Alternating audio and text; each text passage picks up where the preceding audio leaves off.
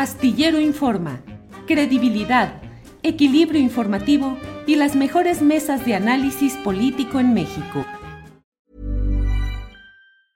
Burroughs Furniture is built for the way you live. From ensuring easy assembly and disassembly to honoring highly requested new colors for their award-winning seating, they always have their customers in mind. Their modular seating is made out of durable materials to last and grow with you. And with Burrow, you always get fast, free shipping. Get up to 60% off during Burrow's Memorial Day sale at burrow.com slash ACAST. That's burrow.com slash ACAST. burrow.com slash ACAST. Hiring for your small business? If you're not looking for professionals on LinkedIn, you're looking in the wrong place. That's like looking for your car keys in a fish tank. LinkedIn helps you hire professionals you can't find anywhere else, even those who aren't actively searching for a new job but might be open to the perfect role. In a given month, over 70% of LinkedIn users don't even visit other leading job sites. So start looking in the right place. With LinkedIn, you can hire professionals like a professional. Post your free job on linkedin.com slash people today. Pedro, buenas tardes. Querido Julio, ¿cómo estás? Bien, Pedro, gracias por estar por aquí. Pues uh, ya mañana con una concentración masiva para recordar, para conmemorar la llegada al poder del presidente López Obrador y de una corriente de izquierda y de una corriente social y popular que como un frente amplio en diferentes alianzas ha llegado al poder. ¿Cuál podría ser el saldo, Pedro Miguel, que dirías Sabemos que eh, las elecciones fueron una fecha y la toma de posesión más adelante, es decir, no son cinco años de ejercicio completo del poder formal, pero sí ya estamos a cinco años de este cambio que hubo en México. ¿Cuál sería el saldo, Pedro? Bueno, el aniversario, Julio, es el aniversario de una insurrección, de una insurrección popular, eh, de un pueblo que se alzó en urnas eh, y que decidió eh, derrocar a un régimen por medio del voto, eh, por medio de métodos pacíficos y legales. Y legales.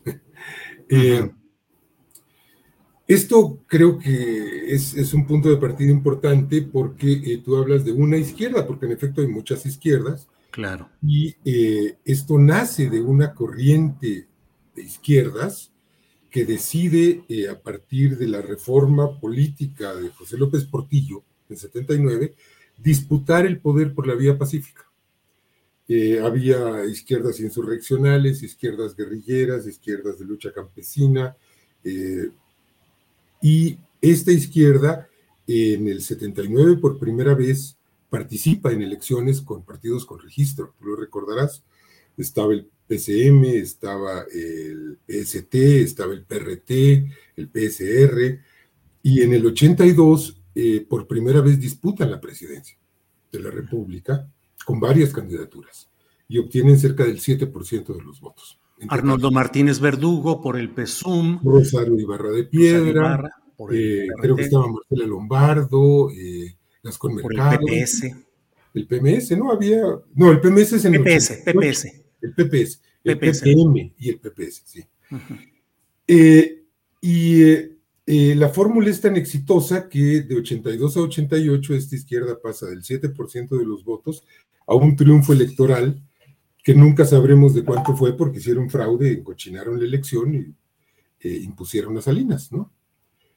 es decir, se abrió un camino, se perdió en el 94, se perdió en el 2000 y en 2006 volvió a ganar la presidencia esta izquierda, esta izquierda frente amplista, eh, con un proyecto de transformación del país a partir de la conquista de la presidencia y de creciente participación y presencia en las cámaras legislativas.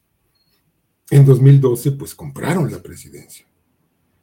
Y en 2018, esta izquierda vuelve a ganar la presidencia eh, para emprender una, una transformación nacional. Yo digo que eh, lo del 18 no fue una elección, sino una insurrección, porque no había entre qué elegir, eh, entre quiénes elegir, no era si votar por el, ¿cómo se llamaba? El, el de, que pedía que le cortaran las manos, el Bronco. El Bronco, Jaime Rodríguez Calderón. Jaime Rodríguez Calderón y Mid y Anaya o López Obrador. No, la decisión era continuar con el régimen o tumbarlo, y se decidió tumbarlo.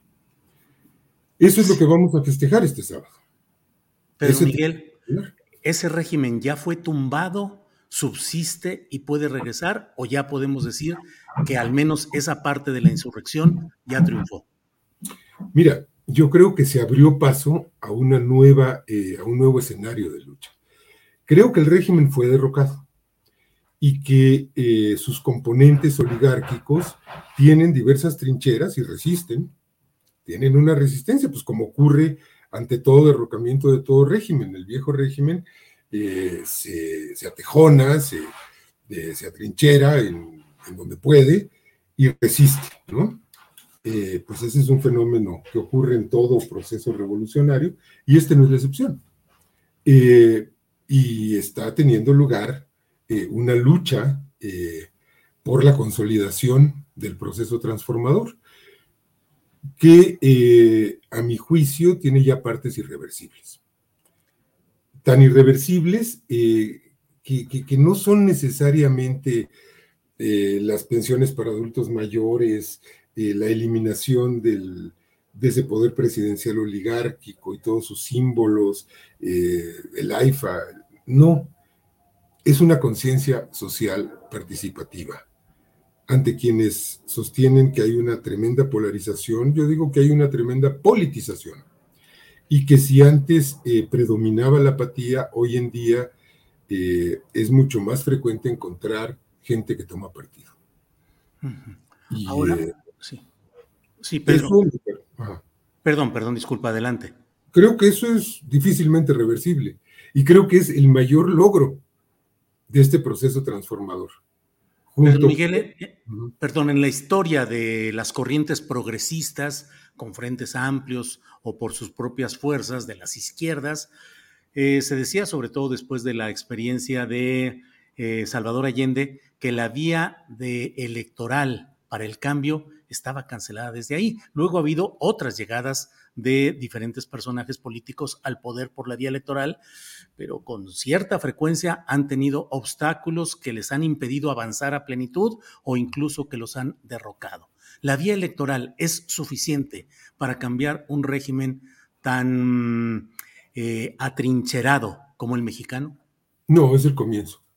Es el comienzo y eh, a partir de de la toma de la presidencia y de las mayorías legislativas que se ganaron en, en 2018 y que se ratificó ese triunfo en 2021, aunque en ninguno de los casos se logró la mayoría calificada, eh, me parece que eh, implican eh,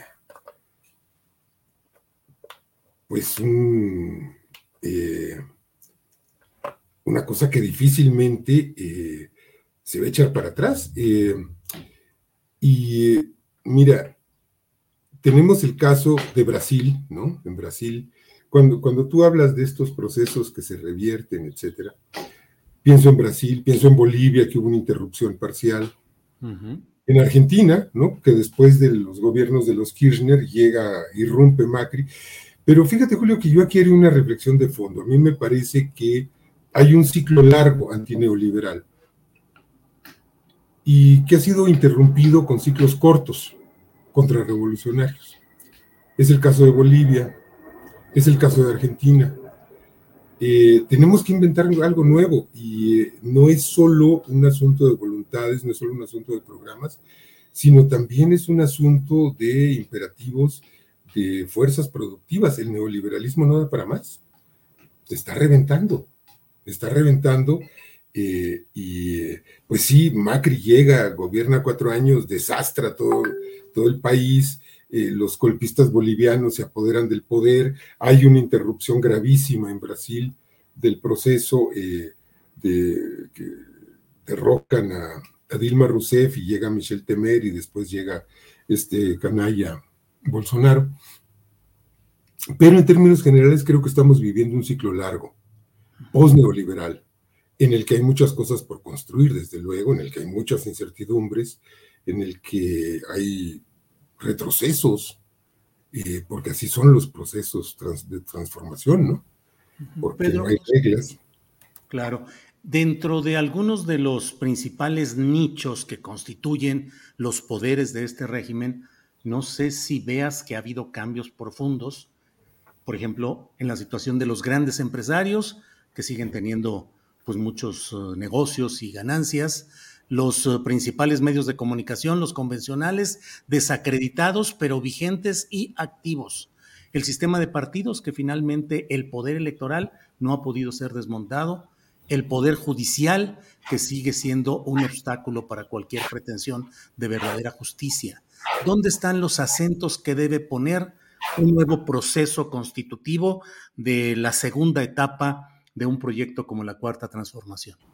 Mira, siguiendo tu enumeración, yo diría que el poder empresarial sí ha cambiado porque eh, el empresariado nacional en su conjunto, pues ya se enseñó a pagar impuestos y ya se está enseñando a no hacer negocios inmundos eh, a partir del soborno de funcionarios públicos y de la compra de funcionarios públicos. Entonces sí creo que hay un cambio. Y eh, que se siga enriqueciendo, bueno, el empresariado está hecho para enriquecerse, es decir, no se trata de, de, expropiar los medios de producción, no, no, estamos en una lógica de esas, ¿no? Que haya empresariado, que participe, que se enriquezca, pero que se enriquezca de manera lícita. Y creo que eso sí eh, tiene detrás una transformación. Eh, desde luego, eh, hay dos atorones terribles, que son el Poder Judicial abusonado y toda la institucionalidad electoral, que es una institucionalidad electoral diseñada para mantener el estado de cosas, para despolitizar a los partidos políticos, para hacerlos que se corran hacia el centro, para intervenirlos, para tutelarlos, para que gasten mucho dinero, para que se concentren en gastar dinero, que se vuelvan máquinas de administración de presupuestos en lugar de eh, institutos de generación de propuestas de país. Eh, y eso va a requerir reformas constitucionales. Y no solo eso, ¿eh? no solo se requiere una reforma constitucional a fondo del Poder Judicial y una de toda la institucionalidad electoral del régimen de partidos, porque no vamos a poder cambiar radicalmente los usos y costumbres eh, de la política si no orientamos todo el régimen de partidos a la política y la sacamos de los negocios. Fíjate que eh, la actividad electoral es un sector de la economía. Pues sí, claro. Y son despachos y agencias de publicidad y consultores de imagen y asesores y cuanta madre.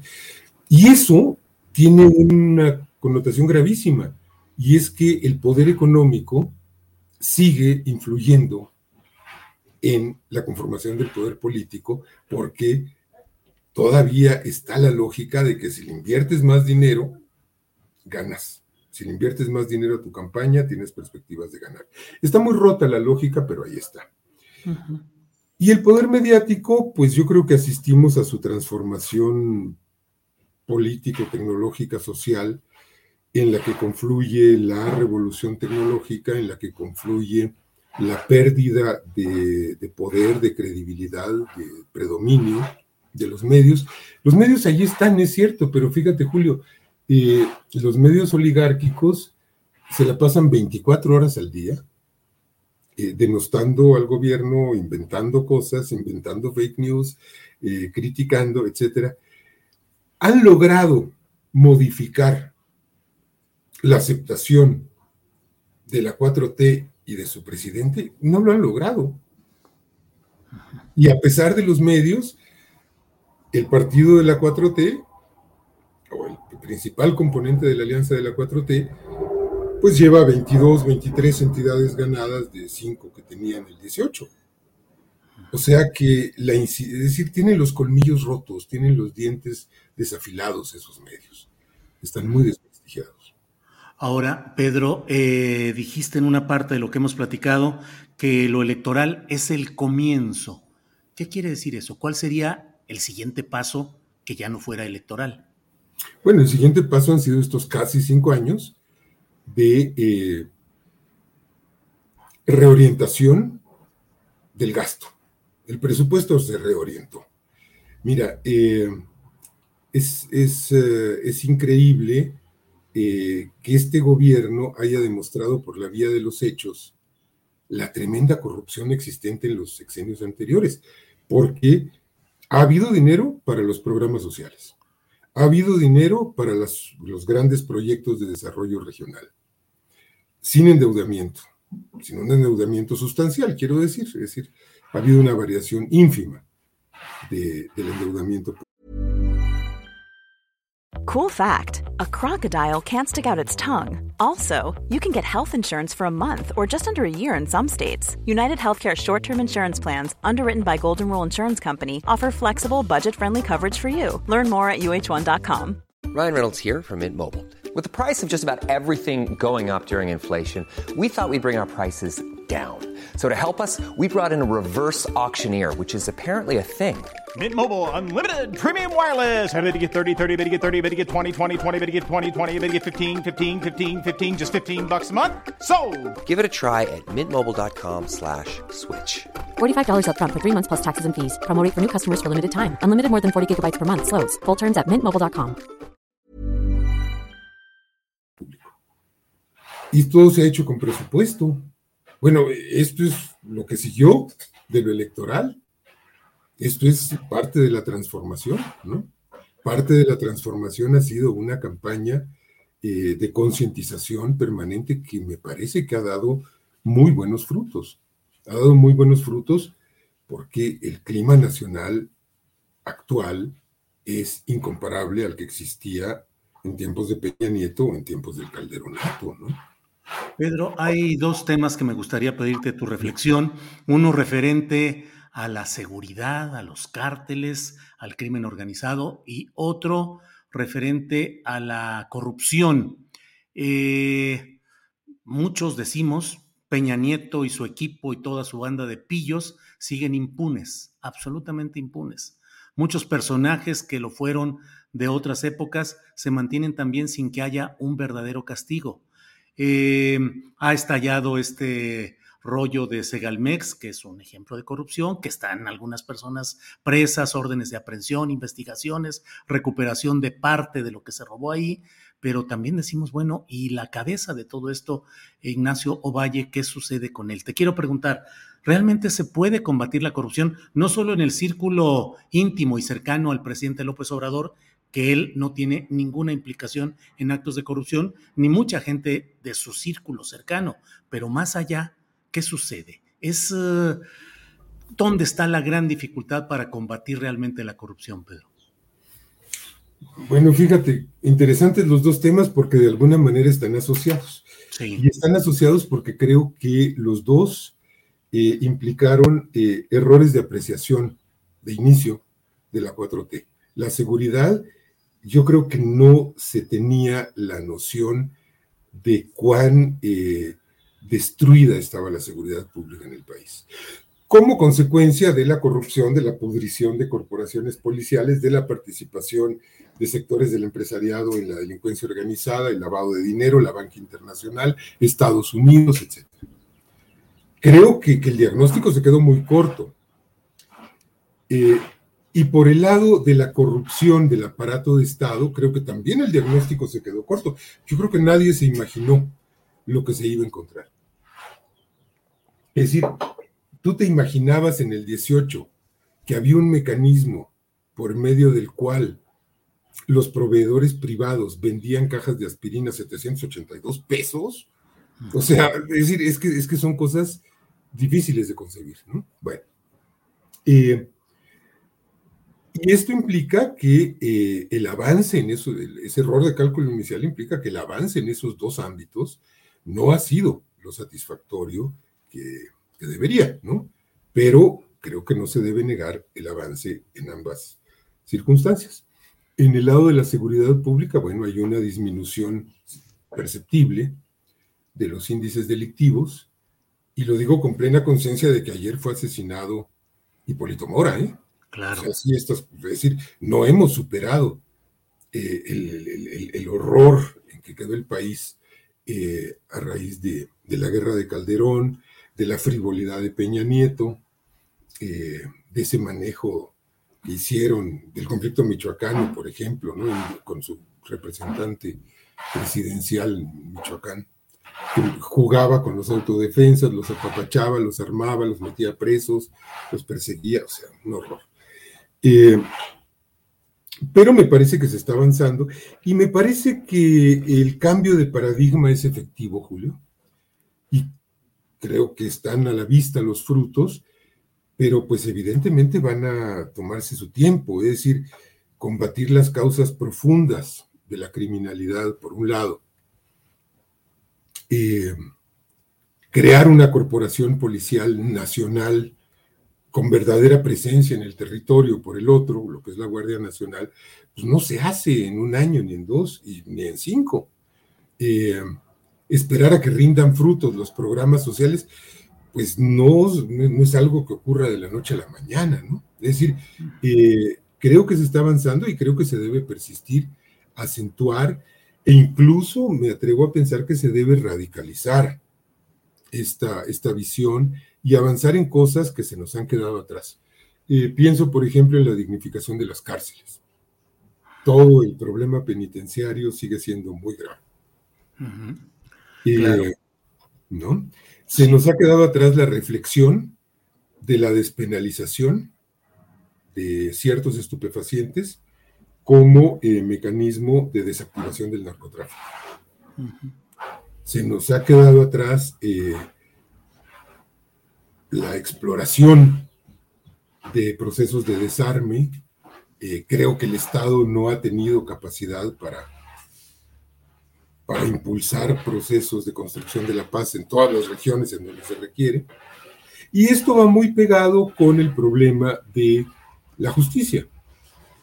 Eh, impartir justicia eh, de Salinas a de la Madrid, digo, a de la Madrid a, Peña Nieto, eh, es una tarea imposible. Es decir, y eso el propio López Obrador lo advirtió en su campaña. Dijo, esto, esto va a ser muy complicado. Yo no estoy a favor así nada más de judicializar los casos. ¿Por qué? Pues porque no se puede porque toda esta mafia del poder tuvo en sus manos la factura de las leyes, la nominación de los jueces, el manejo de las pruebas, de las procuradurías, de los ministerios públicos, de los archivos, de cuanto te puedas imaginar, y tuvieron mucho tiempo para destruir, para ocultar, para falsificar, para ocultar. ¿Con qué elementos se juzga a Salinas?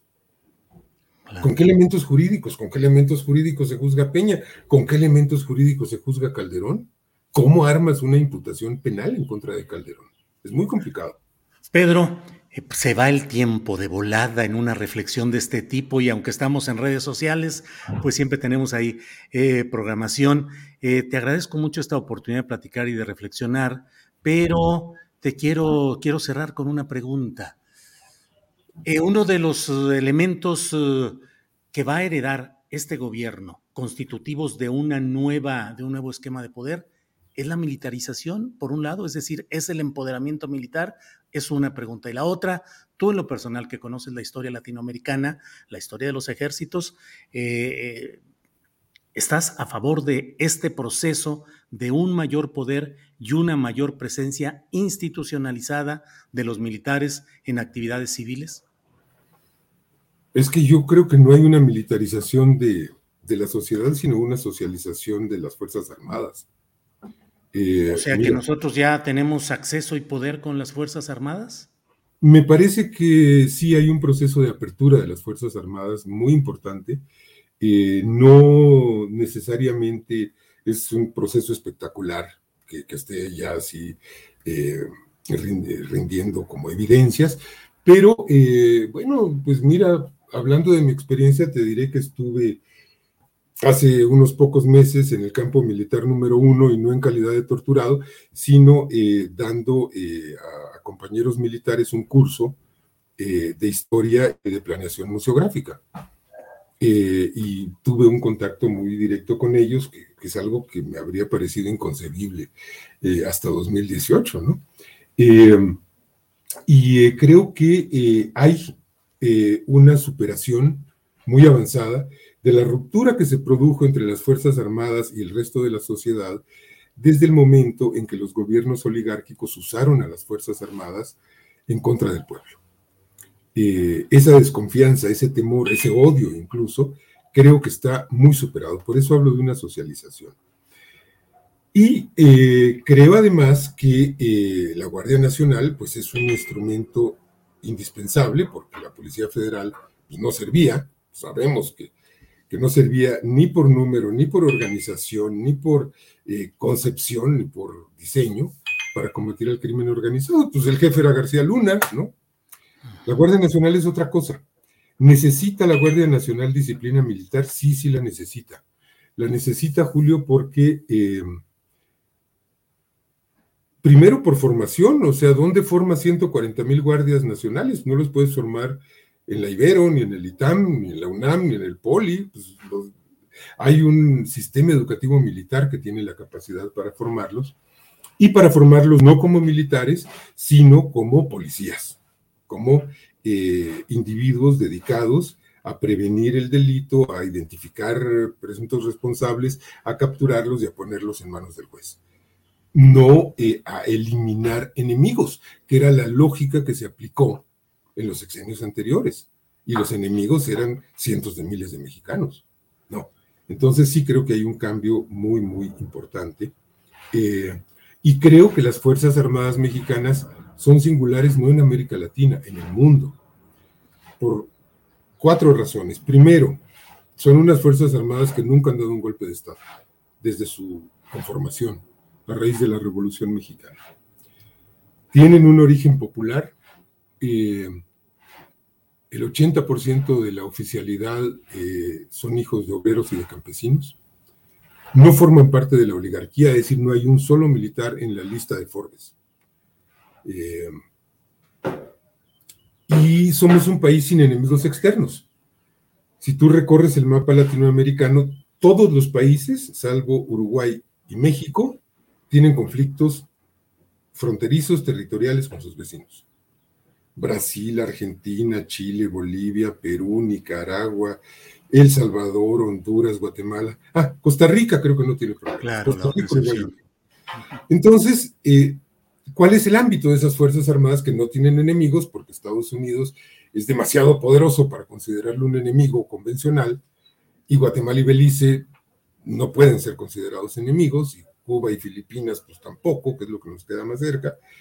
¿Cuál es la vocación de esas Fuerzas Armadas?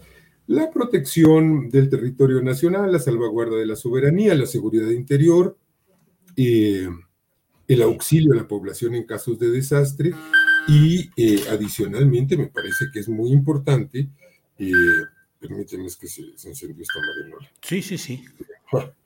nada más déjame apagarla porque ya. Eh,